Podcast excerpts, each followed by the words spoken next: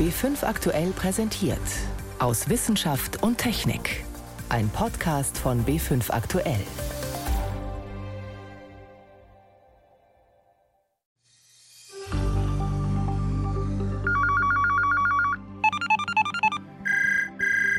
Im Frühjahr hat bei einigen hundert Personen in Deutschland das Telefon geklingelt. Ein Anruf von unbekannter Nummer. Es war aber keine nervige Telefonwerbung, sondern es ging darum, wer denn beim Bürgerrat Klima mitmachen möchte. Was dieser Bürgerrat jetzt der Regierung in Sachen Klimaschutz empfiehlt, dazu später mehr. Außerdem lüften wir einige Geheimnisse rund um die prachtvollen Bamberger Kaisergewänder. Doch zuerst sprechen wir über den Rückschlag beim Corona-Impfstoff, den das Tübinger Unternehmen CureVac entwickelt. Das sind einige unserer Themen heute. Am Mikrofon ist David Globig. Um die Corona-Pandemie mit all ihren Mutanten wirksam bekämpfen zu können, und zwar weltweit, brauchen wir nach wie vor Impfstoffe für Milliarden von Menschen. Je mehr Unternehmen solche Impfstoffe produzieren, desto besser. Da ist es keine gute Nachricht, dass das Vakzin, das der deutsche Hersteller CureVac entwickelt, nur eine Wirksamkeit von 47 Prozent hat. Das liegt nämlich unter den 50 Prozent, die für eine Zulassung notwendig sind. Dabei setzt auch CureVac auf einen mRNA-Impfstoff, so wie BioNTech und Moderna, deren Präparate allerdings wesentlich wirksamer sind. Die mRNA ist die Bauanleitung für einen ungefährlichen Bestandteil des Coronavirus. Unsere Zellen bauen diesen Bestandteil nach und der Körper lernt, wogegen er mit dem Immunsystem kämpfen soll. Meine Kollegin Jan Toczynski beobachtet die Corona-Impfstoffentwicklung von Anfang an. Warum ist denn CureVac jetzt offenbar mit etwas gescheitert, was bei anderen funktioniert? Also da sind zum einen bestimmte wirtschaftliche Gründe und Entscheidungen, weil man sich relativ spät logistische Partner dazugeholt hat. Aber es gibt sicherlich auch medizinische Gründe, die liegen vermutlich im ja, Design, in der Struktur dieses Impfstoffs. Was sagen denn die CureVac-Verantwortlichen selbst?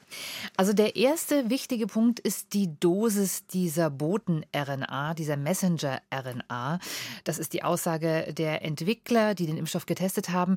Äh, das Problem ist, es ist eine sehr niedrige Dosis und äh, diese Struktur dieser mRNA ist anders als bei anderen Impfstoffen. Die mRNA besteht aus vier Bestandteilen, aus Aminosäuren und die wurden von den anderen Entwicklern leicht chemisch verändert um sie etwas ja, geschmeidiger, etwas anpassungsfähiger zu machen. Und bei CureVac hat man die so natürlich belassen. Und die Folge war, dass diese mRNA nicht so gut verträglich war. Da gab es relativ starke Reaktionen und Nebenwirkungen. Und deswegen hat man die Dosis niedriger gehalten. Also so zum Vergleich in dem CureVac-Impfstoff sind pro Impfdosis 12 Mikrogramm. Bei BioNTech sind es 30 und bei Moderna sogar 100 Mikrogramm.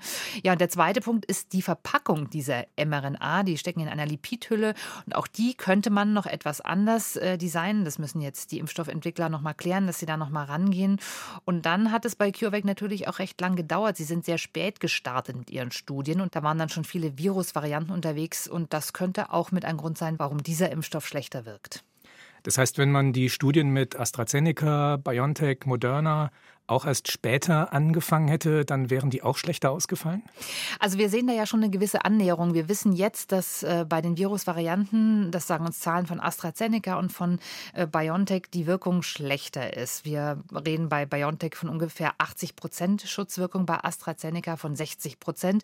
Jetzt geht man beim CureVac-Impfstoff davon aus, mh, Zwischenauswertung war es bei 47 Prozent, vielleicht landet man bei 50. Das ist nicht so weit voneinander entfernt. Hätte man jetzt nicht diese wirklich sehr, sehr guten anderen beiden beiden mRNA-Impfstoffe von Moderna und BioNTech mit dieser hohen Wirksamkeit, äh, würde man wahrscheinlich sagen, der Impfstoff von CureVac in der Wirksamkeit durchaus ordentlich. Was heißt denn das jetzt für die Firma? War die Entwicklung des Corona-Impfstoffs bei CureVac eine Sackgasse?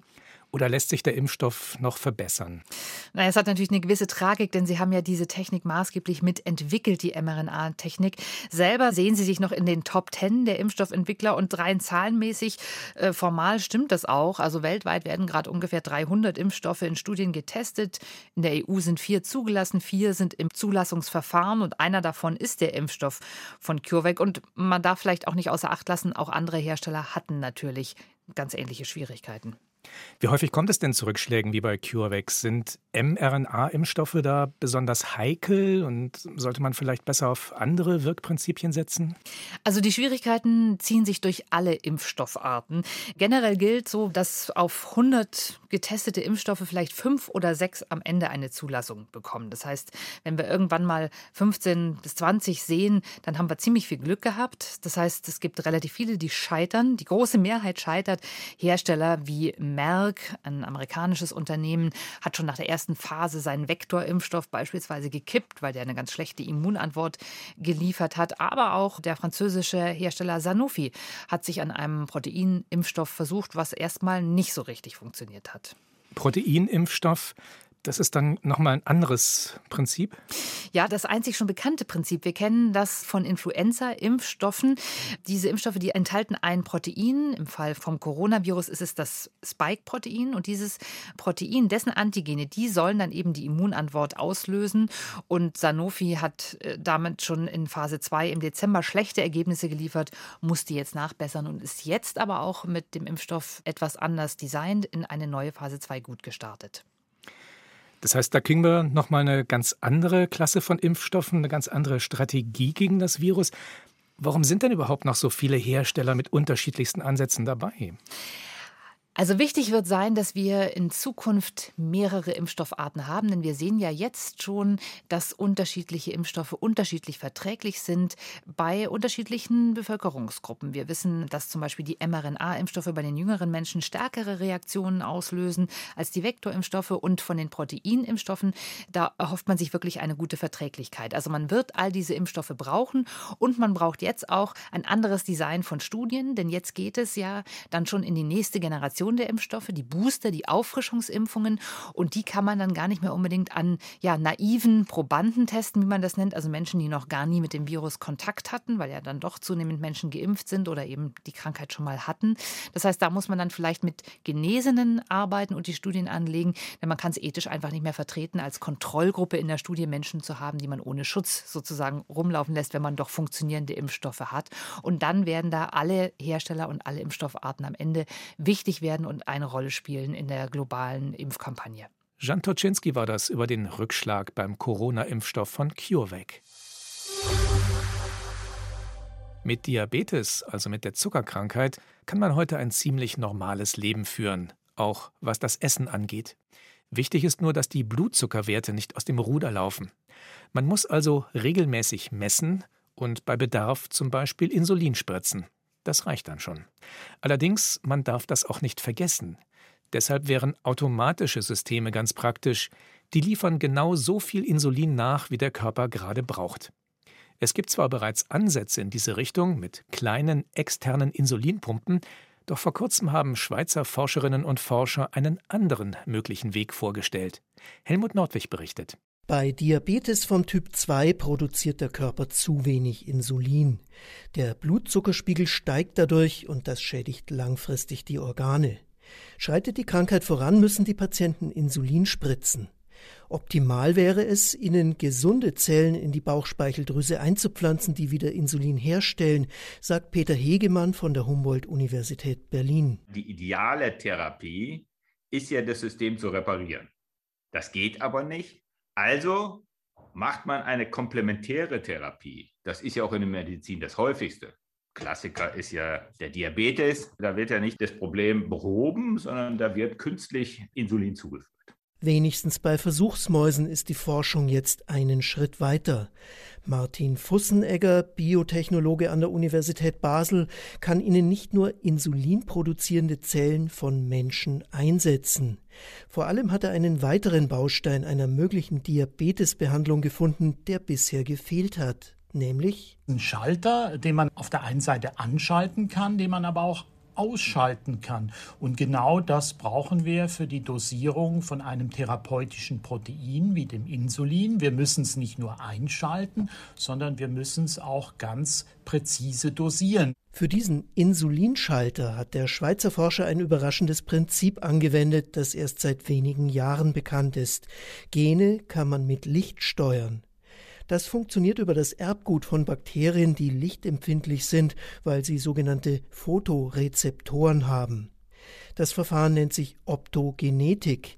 Peter Hegemann gehört zu den Experten in Deutschland. Wenn man Optogenetik betreibt, dann verwendet man eine DNA, die lichtaktivierbare Photorezeptoren kodiert.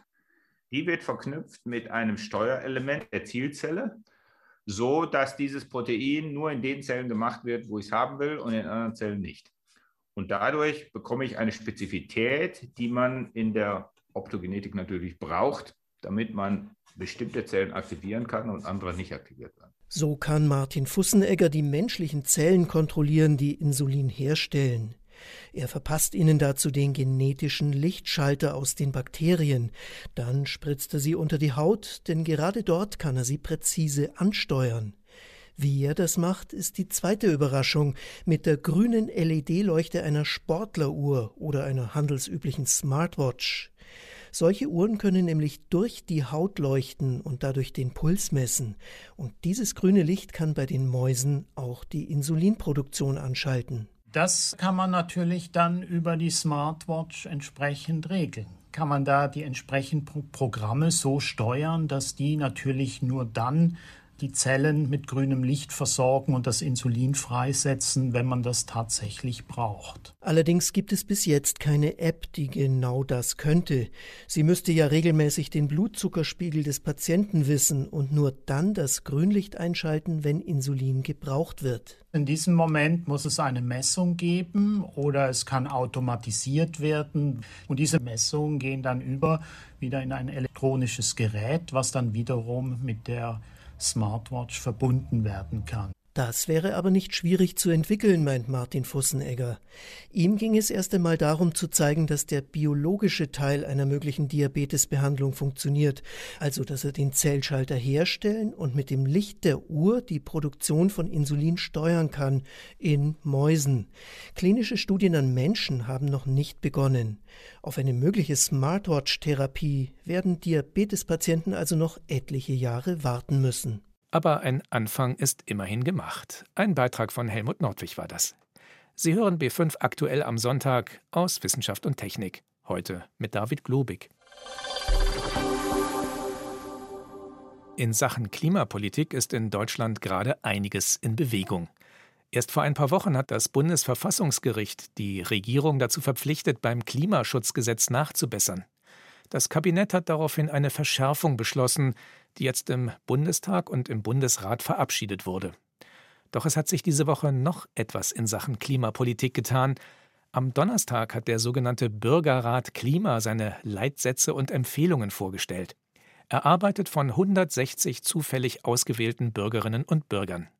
Die Initiative dazu kam von Scientists for Future, nach dem Vorbild unter anderem von Frankreich und dem Vereinigten Königreich wo solche Bürgerräte ebenfalls schon Empfehlungen für ihre Regierungen vorgelegt haben. Wie das Ganze jetzt in Deutschland abgelaufen ist, schildert Miriam Stumpfe. Mit einem Anruf von unbekannter Nummer fing es an. Den haben im Frühjahr Hunderte bekommen und mit Skepsis reagiert. Ja, ich habe gedacht, da will mir wieder jemand was verkaufen. Ich habe gedacht, das ist vielleicht wieder Werbung oder irgendein anderer Schmarrn. Nicht wenige waren überrascht, dass sie plötzlich über Klimapolitik beraten sollten. Auch Adnan Arslan aus dem schwäbischen Fellbach schildert das so. Er ist von Beruf Fertigungssteuerer. Ich wusste nicht, ob ich der Richtige dafür wäre. Ich bin davon ausgegangen, dass die anderen das schon irgendwie machen. Dass die schlauen Köpfe sich schon etwas einfallen lassen werden, womit das Klima gerettet werden kann und ich alleine sowieso nichts hätte ändern können. Aber nach zwölf Sitzungen und etlichen Vorträgen von Energie-, Klima- und Wirtschaftsexperten, nach über 50 Stunden Diskussionen und Abstimmungen war allen klar, es geht jeden etwas an. Von der Biologin bis zum Trambahnfahrer, von der Studentin bis zum Rentner. Und die Menschen im Bürgerrat waren sich am Ende sehr einig. Deutschland muss mehr tun beim Klimaschutz. Das wird klar, wenn man die 30 Seiten Empfehlungen liest. Die Geschwindigkeit der Energiewende soll Vorrang vor den Kosten haben. Strom soll in Deutschland spätestens 2035 komplett aus Erneuerbaren kommen und nicht erst 2040. Den Kohleausstieg will der Bürgerrat bis 2030 und auch ein Verbot von Verbrennungsmotoren empfiehlt er. Und das möglichst schon 2027. Und in Sachen klimafreundliche Ernährung plädiert er dafür, zum Beispiel die Zahl der in Deutschland gehaltenen Nutztiere zu verringern. Mehr als 80, oft sogar mehr als 90 Prozent der Teilnehmenden tragen diese Empfehlungen mit, auch wenn sie vorher heftig diskutiert haben. Denn wenn wir nicht handeln und wenn wir nicht jetzt handeln, wo es schon 20 nach 1 ist, ja, dann kann ich eigentlich meinem Enkelkind gar nicht mehr in die Augen blicken. So schildert Adelheid Dreistein aus Lengries, Biologin im Ruhestand, die Stimmung. Und das gehört zur Lektion 1 aus dem Bürgerrat. Wenn allen klar ist, was auf dem Spiel steht, dann kommen auch widerstreitende Interessen unter einen Hut. Die zweite Lektion? Dafür braucht es immer noch und immer wieder neu Aufklärung, Bildung, Klimawissen. Viele Teilnehmerinnen und Teilnehmer berichten, erst durch die Beschäftigung mit dem Thema sind sie zu ihren klaren Positionen gekommen. Adnan Arslan. Rückblickend erklärt es sich mir von selbst, wieso ich so wenig übrig hatte für das Thema. Es fehlte mir schlicht und einfach grundlegendes Wissen. Am Ende hat der Bürgerrat viele Dinge empfohlen, die deutlich ehrgeiziger sind als das, was aktuell als durchsetzbar gilt. Und verabschiedet hat er die Empfehlungen selten mit mehr als fünf oder sechs Gegenstimmen. Klar wurde aber auch, soziale Gerechtigkeit ist das A und O. Menschen mit wenig Geld dürfen auf keinen Fall aus dem Blick geraten. Deswegen empfiehlt der Bürgerrat auch eine Klimadividende zum sozialen Ausgleich, möglichst gestaffelt nach Einkommen. Seine Empfehlungen hat der Bürgerrat jetzt den politischen Parteien übergeben und richtet sie auch dringend an die folgende Bundesregierung. Die sollte sie genau lesen und prüfen, sagt Ortwin Renn aus dem wissenschaftlichen Kuratorium. Ich bezeichne das gerne als Wertgutachten. Es ist klar, in der Demokratie brauchen Parlamentarier Sachgutachten, deshalb haben sie alle möglichen Experten, Gremien. Aber ich glaube, sie brauchen auch Wertgutachten. Das sind Gutachten, die ihnen sagen, wie kommen ganz bestimmte Politikoptionen in einer pluralen Gesellschaft an? Wo können sie auf Zustimmung rechnen? Wo können sie eher auf Granit beißen? Also die Politik ist sehr gut beraten, dieses Instrument mit Sensibilität zu betrachten und eben auch wirklich als ein Gutachten etwas, was die Entscheidung besser macht. Das heißt ja Gutachten. Das erwarten auch die 160 Bürgerräte, die in den letzten zwei Monaten viele Abende und lange Samstage in Videokonferenzen verbracht haben. Für sich selbst haben sie viele Impulse mitgenommen. Die einen haben einen Energieberater bestellt und bauen sich eine Solaranlage aufs Dach, die anderen kaufen sich Winterkleidung fürs Fahrradfahren. Zentral aber bleibt eine Botschaft. Der Politik möchten wir hiermit auch ein Zeichen geben, nämlich dass wir bereit sind mitzuziehen, dass unsere Ideen, die Ideen der normalen Bürger, wertvoller sein können, als man glaubt, dass die Stimme der Bürger eine entscheidende Rolle spielen sollte was Bürgerinnen und Bürger der Regierung beim Klimaschutz empfehlen. Miriam Stumpfe berichtete über den Bürgerrat Klima.